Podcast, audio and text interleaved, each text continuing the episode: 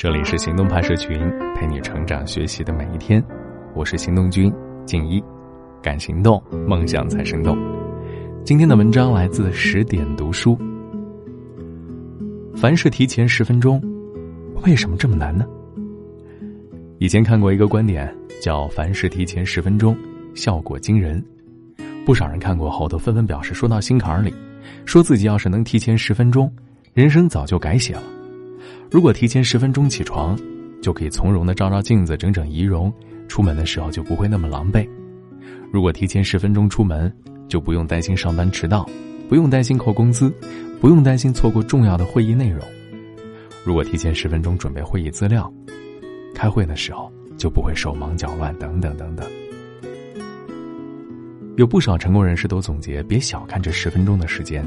它不仅可以帮你避免很多麻烦，还可以帮你建立起良好的个人形象，是一笔非常划算的投资。道理都懂啊，但真正能做到的很少，大部分都是间歇性踌躇满志，持续性的混吃等死，嘴里喊着要早点行动，身体很诚实，继续拖拉。凡事提前十分钟，说起来简单，可做起来为什么这么难呢？好好的来分析分析。拖延堪比是慢性自杀，我们都知道。有句格言说得好：“拖延等于死亡。”哎，这句话绝对不是危言耸听。一时的拖延看似无害，长期的拖延就会悄悄把你拖入深渊。总以为拖一会儿也没什么大不了的，却不知危机正在一点点的向自己靠近。就像我前同事小杨，名牌大学毕业，工作能力也不错，可就是有个毛病，就是做事太拖拉。相信你身边也有这样的同事吧？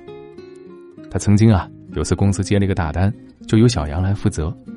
原定周三交的方案，客户上午就在群里催了，他却不紧不慢的拖到晚上十二点多才交。没想到客户较真儿了，觉得他工作态度太差，取消了合作，给公司造成了不小的损失。老板为此大发雷霆，让小杨卷铺盖走人了。有心理学家说，习惯会变成无意识的大脑运作过程。如果长时间拖延，人们便会从根本上习惯性的保持这样的状态。拖延，有点像温水煮青蛙，让人沉浸在虚幻的舒适区里无法自拔。虽然一开始可以让你获得片刻的轻松，但真正的问题一直待在那儿，从来没有被解决。当问题越积越多，慢慢从量变发展到质变，就会开始反噬。给你造成实质性的损害。拖延也是一种不能按照自己的本来意愿行事的精神状态，是缺乏意志力的表现。有本书叫《戒了吧拖延症》，就对拖延症这种现象进行了全方位的剖析。据统计，约有百分之八十的人都患有不同程度的拖延症，原因呢大同小异。第一是懒惰性拖延，懒大概是拖延最大的原因了。拖延和懒惰狼狈为奸，相依相存。一个懒惰的人，百分之九十九会染上拖延症。第二，完美主义性拖延。有的人呢，则是过于追求完美主义，坚持条件不到位就不动手，把大把的时间浪费在空想和等待上，迟迟不肯行动。结果别人都做完了，自己却什么也没做出来。第三呢，是害怕失败型拖延。有些人嘴上说着豪言壮语。行动却止步不前，别人催促他时，他总说在等待时机。这种行为的本质，就是因为害怕得不到想要的结果，一直借故逃避。第四呢，是寻求刺激性拖延，经常有人炫耀自己在 deadline 前一晚赶完了方案，在考试前一夜刷完真题的壮举，不以为耻反以为荣。这种行为本质就是寻求刺激，享受一种自己很聪明的劣质快感。但这种快感不仅没有任何营养，而且迟早会让你栽跟头。每个人都知道拖延不好，但是就是很难摆脱，怎么办呢？你可以试试，首先改善环境，和谁在一起真的很重要。经常看到新闻说啊，某学霸的寝室全体室友都保了研，这就是环境的力量。所谓近朱者赤，近墨者黑，长期和上进的人在一起。自己也会变得斗志十足，长期和懒惰的人在一起，自己也会失去紧迫感和上进心，变得拖拖拉拉。对于身边那些懒惰的人呢，要做到不关注、不羡慕、不生气，不加入，不能拖慢自己做事的节奏。而且要多和勤奋的人在一起，看着别人进步，自己也会产生紧张感和不服输的念头，想要努力的追上他，自然就懒不了了。第二，摆正心态，多做点事儿，其实不吃亏。有些人做事拖拖拉拉，无非是觉得这件事儿跟自己利益关系不大，做了没好处，不做也没损失。一旦这件事情关系到自己的切身利益，才会重视起来，加班加点的去做。说白了，这种现象啊，就是不愿意吃亏导致的能动力不足。其实换个角度来看，比别人多做一些事儿，比别人做事更快更好，本身就是拉开自己跟别人差距的最好的方式啊。莎士比亚宁愿重用一个活跃的侏儒，也不要一个贪睡的巨人。要在关键的时刻脱颖而出，就得平时比别人多走几步路，多做点事儿，其实并不吃亏。第三呢，是定好目标，找准目标才有动力。曾经有一个哈佛大学的研究跟踪调查，发现数百名志愿者当中，百分之二十七的人没有目标，百分之六十的人目标模糊，百分之十的人有清晰的短期目标，仅仅只有百分之三的人有清晰的长期目标。必须要找到自己真正感兴趣的事儿，给自己定一个小目标。一开始也不必设多么困难的目标，可以从易到难，逐步的加码。先努力完成一个阶段性目标，不求终极成就，比如说坚持二十一天每天早起锻炼，坚持一星期读完一本书等等。如果完成了呢，就给自己一点奖励，然后再设定更高级的目标。第四，你可以试一试不找借口，抛弃完美主义和畏难情绪。完美主义和畏难情绪，看似是两个极端啊，实际上殊途同归，都是在给自己找借口。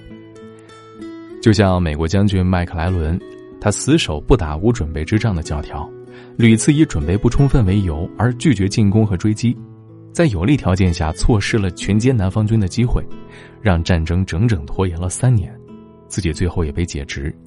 事实上，任何借口都是无用的，完成才是硬道理。找再多的借口，事情也不会有任何进展；找一万条理由，也不如踏踏实实的走好第一步。在做的过程中，你还有很多机会来克服困难、追求完美。如果你压根儿没开始，那一切都是空谈。第五，做好规划，做事有条理，效率自然高。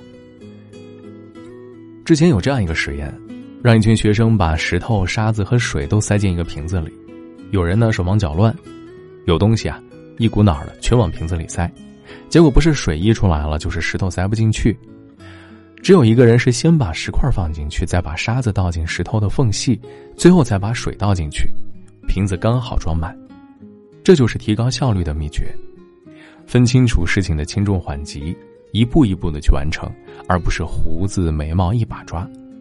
根据四象限法则，可以把事情分为紧急且重要、重要但不紧急、紧急但不重要、不紧急且不重要四种，处理顺序依次后延。这样的情况下，我们应该优先处理最重要的工作，这类工作可能难度最大，也是你最讨厌的，但是往往也是你工作中最有价值的部分。只有先集中力量啃下了这个硬骨头，其他事儿才能迎刃而解。第六呢，时间管理。事半功倍，快人一步。也许有人会说，不是我故意拖延，而是时间不够用，这就是时间管理的问题了。我们都知道，时间就像海绵里的水，只要肯挤，总会是有的。首先，我们要认清自己的生物钟，找到自己工作效率最高的黄金时间，在效率工作最高的时候处理最难的工作，在效率比较低的时候做一些整理资料、处理邮件等相对简单的工作。其次，要学会盘活零碎时间，比如交通出勤上的十几分钟，可以用来搜集素材、思考角度；等到了公司，再利用整块的时间来完成全案。最后，对自己一天的时间做一个复盘，寻找优化空间。比如上午刷朋友圈、刷微博容易忘记时间，那就统一一到中午吃饭的时候来刷；午休的时候和同事闲聊浪费精力，那就利用这段时间来睡会儿午觉。总之，学会用最短的时间来做最多的事儿，拖延就会与你彻底拜拜，好运也会接踵而来。记住啊，一句话：你怎么对待生活，生活就怎么对待你。拖拖拉拉，迟早会被别人甩在身后。只有下狠心戒掉拖延，才能快人一步，立于不败之地。不要让拖延成为你的绊脚石，不要让拖延遮掩了你本来的光芒。当你戒掉了拖延，世界就会焕然一新。我们共勉。好了，今天的文章就先到这儿了。你可以关注微信公众号“行动派 Dream List”，还有更多干货等着你。互相作战。理性与感性是去平衡感，不想让自己活在过去的遗憾。就他是否还爱我吗？这问题早就有答案。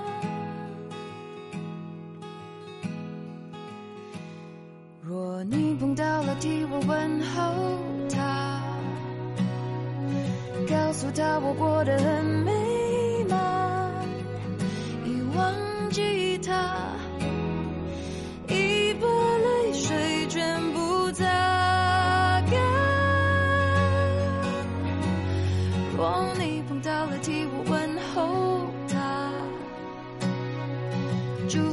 和他的另一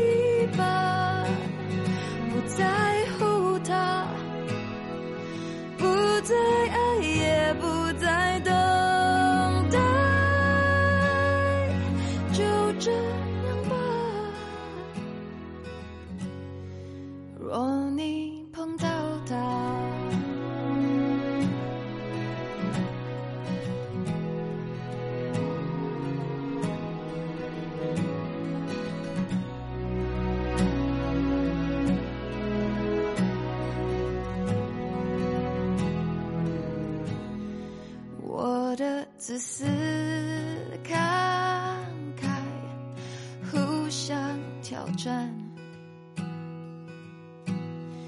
黑夜白天颠倒，造成困扰。常在最乐观时突然跌进沮丧，为何失恋后想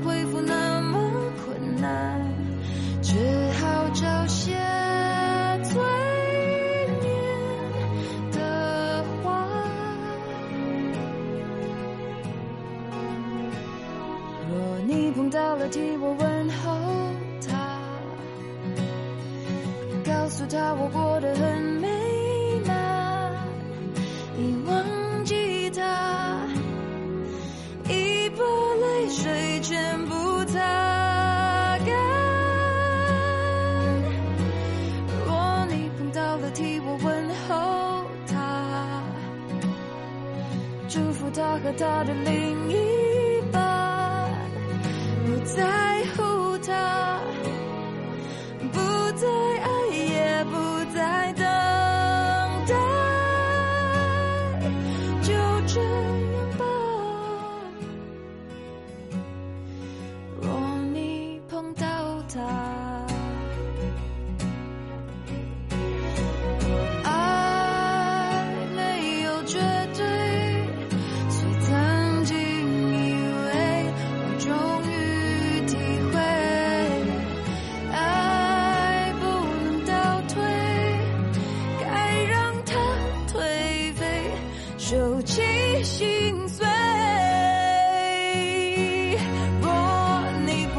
替我问候他，